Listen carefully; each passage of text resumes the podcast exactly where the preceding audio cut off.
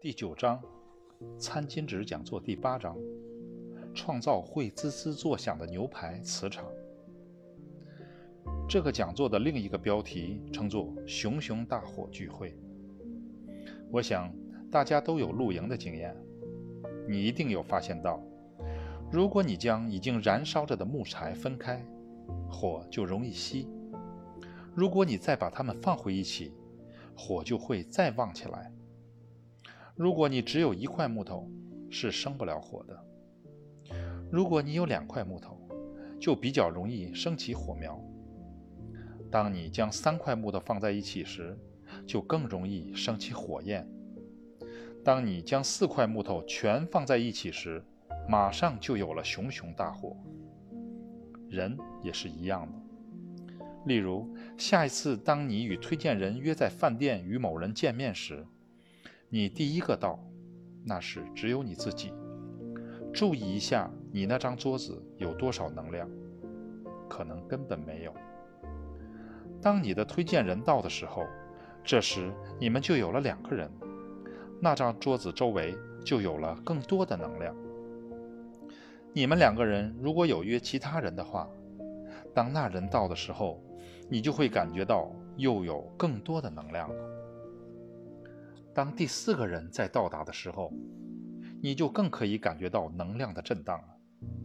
我们喜欢将这称之为“熊熊大火”或“铁板烧聚会”。你的网络行销计划就是牛排，而每个人都知道，滋滋作响声最能促销牛排。所以，你应该和你的推荐人一起与你的组织会员分享餐巾纸讲座。让他们感受到这种滋滋作响声的兴奋感觉。做这件事的好地点就是餐厅，选一个餐厅不忙的时段，上午十点或下午两点左右。你应该整理好你的个人行事历，让你的伙伴都知道你一整周的行程会在哪里。这就像所有的人都去收集木材来同个地方一起生火是一样的道理。如果你带了某人来这个铁板烧聚会，而这个人还抱着怀疑，像是一块潮湿的木头，将它带更靠近火焰，首先它将变得干燥些，而最后它是会成为火焰的一部分的。如果你自己也才刚刚加入，那么当你尝试着要将这个生意介绍给一个还有怀疑的人的时候，会有什么结果呢？结果就像把一块潮湿的木头放在地上，怎么可能烧得起来？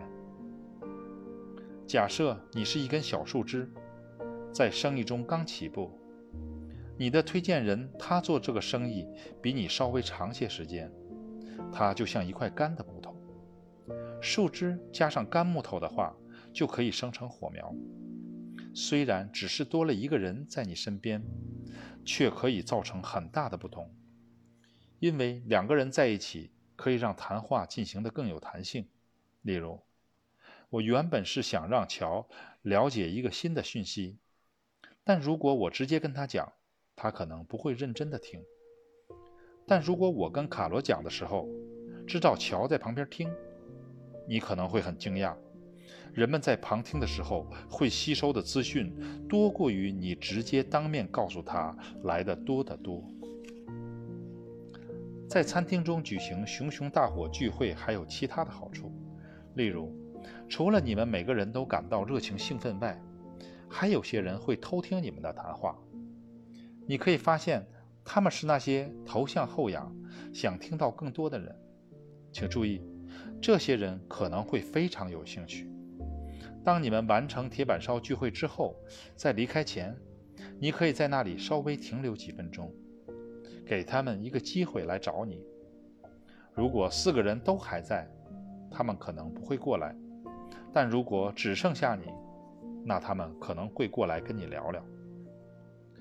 我总是透过让来的人各自分享一些正面的有关产品与他们组织发展的最新消息，来为铁板烧聚会拉开序幕。